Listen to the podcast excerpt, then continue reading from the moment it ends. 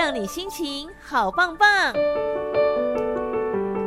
来进行今天的心灵能量棒，希望听了之后都能够让你心情好棒棒。好，整个的九月份，我们跟大家来聊自杀，有关于自杀的一些错误观念的厘清，跟这些自杀的朋友会有一些什么样的征兆，如何有效的来防治自杀，不要数字一再的在偏高哦。所以呢，这个月份我们都来聊聊这个话题。好，线上邀请到的是慕昂心理咨商所的咨商心理师陈。陈博任，陈自商心理师，Hello，您好。主持人好，林广听众朋友大家好。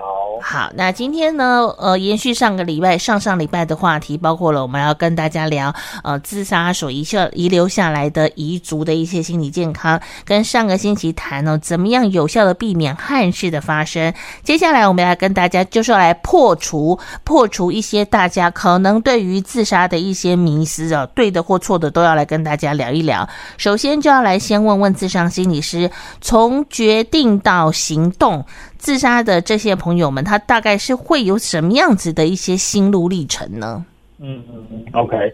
其实，如同我们上周、上上周所讲的啦，自杀还是一个复杂的议题哦。对，所以我们要以一个比较谨慎跟敏感的方式来讨论。也就是说，哎，自杀的过程有时候很复杂，而且它很个人化。嗯，每个人的经历有很大的不同。对，那我们今天就是用一种比较概括可能的自杀者的心路历程。来作为哎，我们对他们更进一步的认识，更好的理解，才能来预防这个问题。好，但要强调一件事情，就是哎，这是一个参考，那不适用于每一个人的情况，这样子。好好对，那事实上，如同我们上周所说的啊，自杀过程通常不是突然发生的，嗯，也有时候会有一些可以观察到的征兆。好像上次提到，哎，情绪的变化。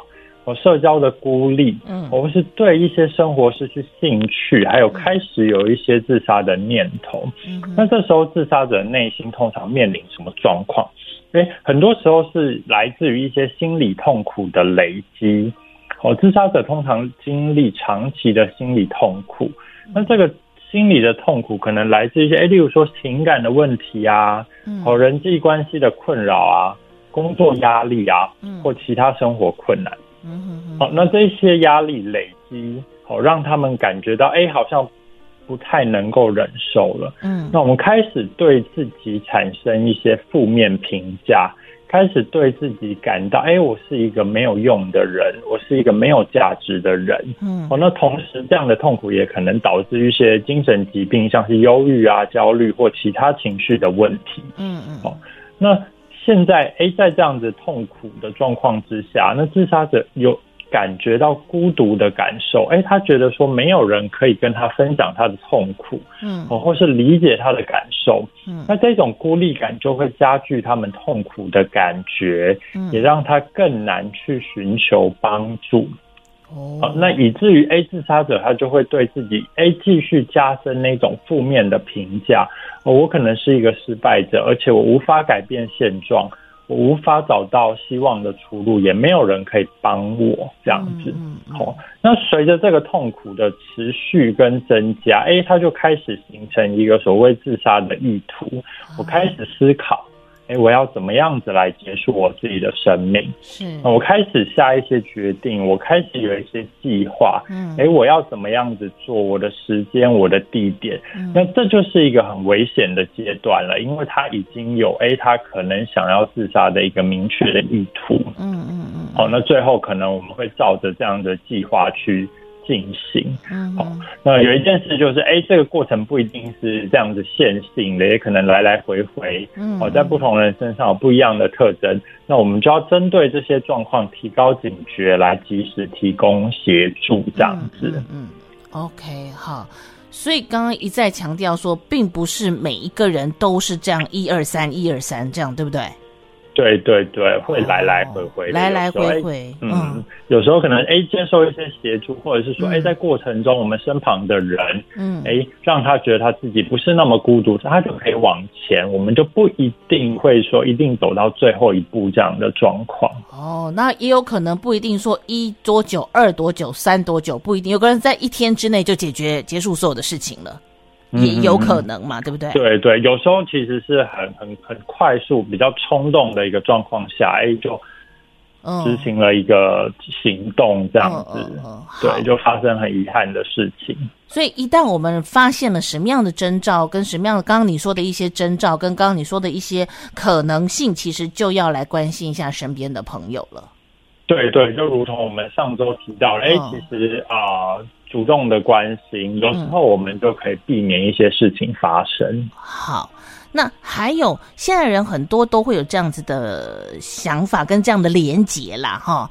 比方说他有这样的念头，你可能就是精神上面有一些疾病问题，比如说你是不是有忧郁症啊？你是不是有躁郁症啊？以至于他会有自杀这个动作，嗯、这已经是有一个连结性。那如果没有忧郁症的人，是不是就不会有自杀的念头呢？嗯，OK，那这个其实就是一个不正确的一个观点了。哦，就像我们上刚刚提到，哎，其实自杀还是一个比较复杂的问题。对，我们不能够简单把自杀归因在单一的情况下才会发生。嗯哼，那不是说哎有精神疾病哦。跟自杀它是没有关联，它事实上还是一个很重要的风险因素。哦，忧郁症还是自杀的一个重要的风险因素之一之一。但是，对，但是自杀不是只跟忧郁症有关的问题。哦哦，自杀的原因是很多重因素的。诶，可能呃。生理的状况也会影响啊，然后心理的疾病当然也会影响，那也跟我们社会环境因素也都会有一些关联。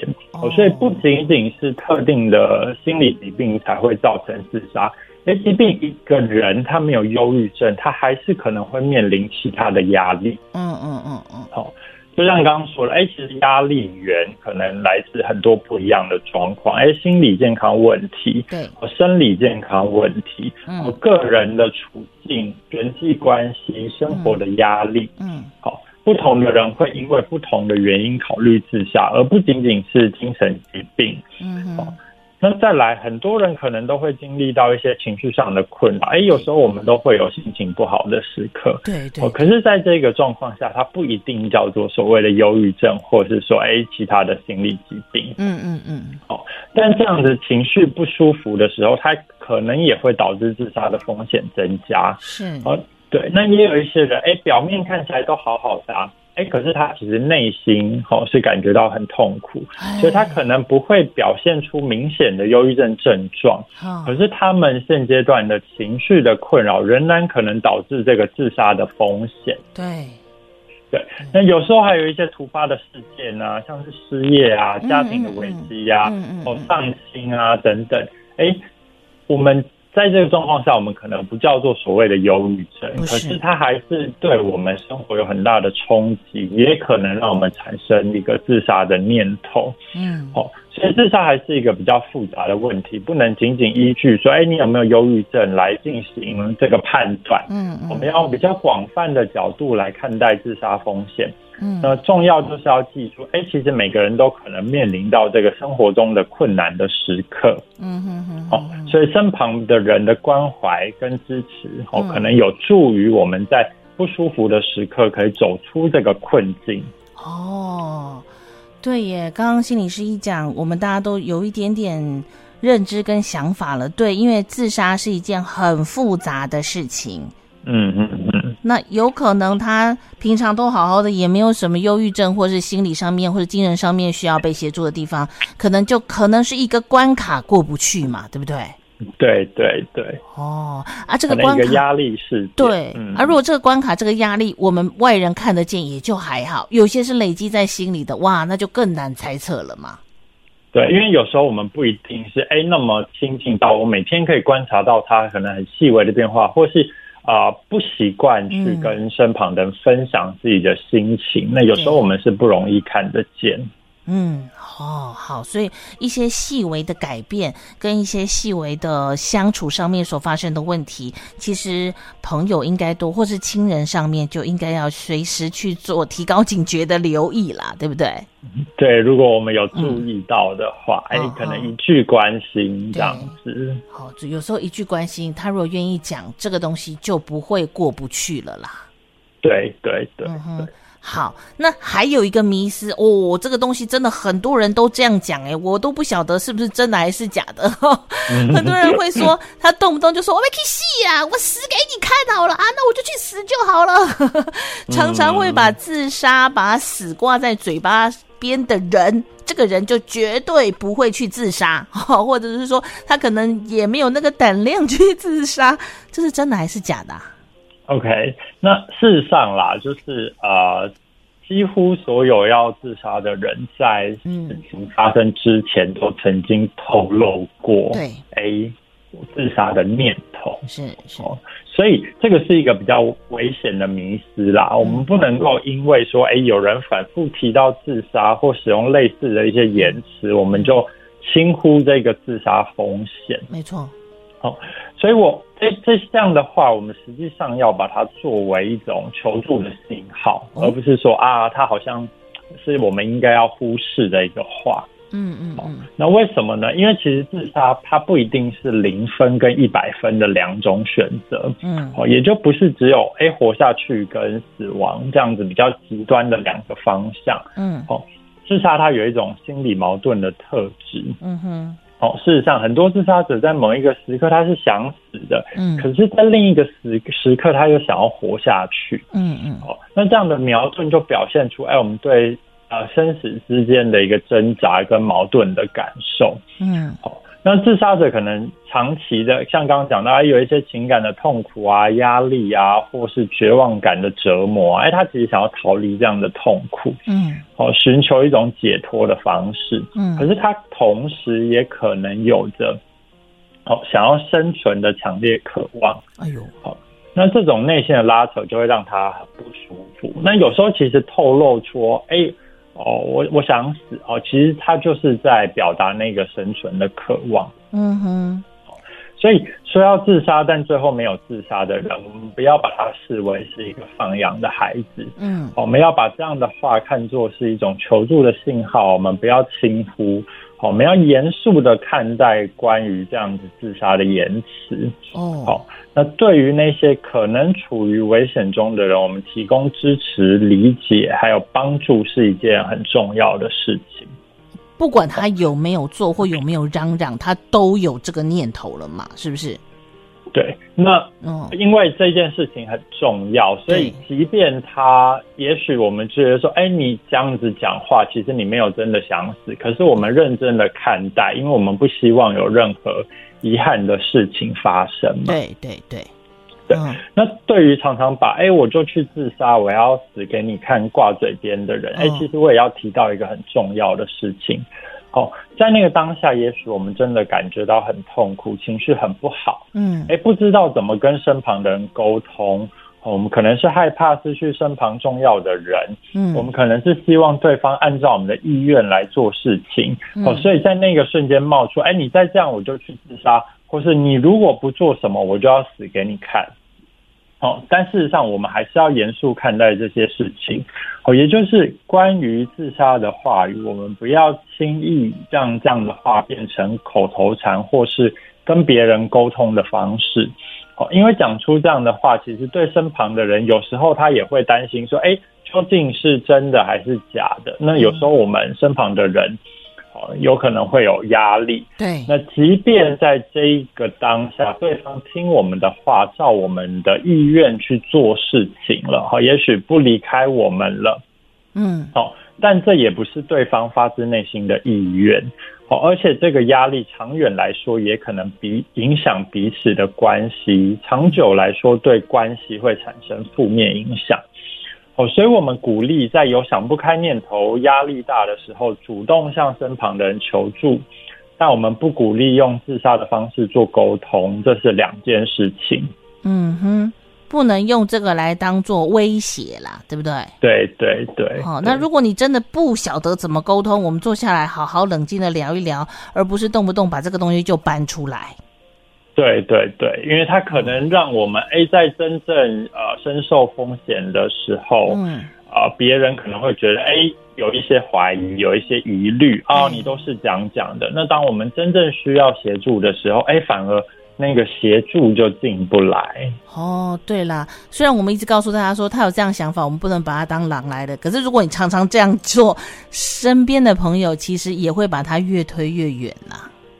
对对对，所以才会产生我们今天所谓讨论这个关于自杀者迷失这件事情，嗯，因为这个迷失可能就会影响身旁的人忽视这些重要的自杀线索跟讯息。嗯嗯嗯，其实我觉得会有这样子的念头跟这样的想法，可能就真的是不晓得怎么样把自己的一些呃想法跟观念。平静又稳定的让对方了解，是不是？对，这个就是 A 回到说哦，沟通的一个方式。对，哦，这个就是一个沟通的一个方式。好，所以我们双方都得要 去改变一些想法跟观念了，对不对？对，就是我们都要把提到自杀这件事情，我们要谨慎、谨慎、严肃的看待，对，审慎的去处理它。哦、对啊，不要觉得他都是在无理取闹，他真的是有一些问题存在。哈、哦，对对对。啊，如果真的不晓得怎么跟他沟通，我讲都讲不通，我才会一时讲出这样的气话。这种话就千万不要这样讲。对对对。哇，这又到要回到沟通这个东西。就真的很难了 有时候伴侣之间，或者是说，哎，呃，家人之间的沟通，真的会很不容易，因为那个情绪很很常会在我们互动中产生出来。对对，而且我觉得您刚刚会讲的有这样子，因为沟通不良，以至于造成会把这个东西搬出来的，好像就真的是最亲密的人嘛，是不是？对对对，然后有可能是父母或者是这个家人啊、伴侣啊，好都有可能会发生嘛。对对，没错。哦，好啦，有话好好讲啦。这个生命真的是一件非常非常重要、宝贵的事情，不要把它当儿戏，或不要把它轻易的这样子就说“我不要，我不要”这样子啊。我们也不要轻忽别人所丢出的一些可能需要帮助的讯息，哈。对对，就是这样。嗯，好，所以自杀是不是懦弱，也是不是逃避哦？我们真的透过了这三个礼拜的讨论，要跟大家来好好的厘清，跟好好的去呃观察一下身边这些真正需要帮助朋友，是我们应该可以提供的一些援助哦。最后一点点时间，我还是要再一次请这个咨商心理师告诉大家，如果真的有这方面的需求，身边不论是朋友或是我自己本身，有一些管道可以帮助你嘛，对不对？对，好，那包包含说，哎，呃，身心科的门诊，哦，心理师，哎，咨咨商的资源，嗯，哦，或者是说，哎，其实我们卫福部有提供二十四小时一九二五的专线，那这个是免付费的专线，是，哦，都是很大家可以去使用的一些专业资源，嗯嗯嗯，好，它是一个会。专业的人士来进驻，来帮助你的，不会觉得你讲的话都是呃发牢骚或怎么样，他们是会很认真的去处理你当下需要被帮助的情绪嘛？对，没错。好，所以真的有需要，也不要担心说哦，这样我会不会讲了之后，全世界人都知道我要死啊什么的，也不会嘛。不会不会哦，好，真的有需要帮助，就有这么多这么多的管道已经在等你了，千万不要自己在一个死胡同里面转啊转啊转不出来哦，可以好好勇敢的说出来，我们相信只要你愿意踏出这一步，事情都有可以解决的办法嘛。嗯，好好，真的非常谢谢我们智商心理师，下礼拜再麻烦你，我们继续聊聊这些话题，谢谢您哦，谢谢，拜拜，谢谢，拜拜。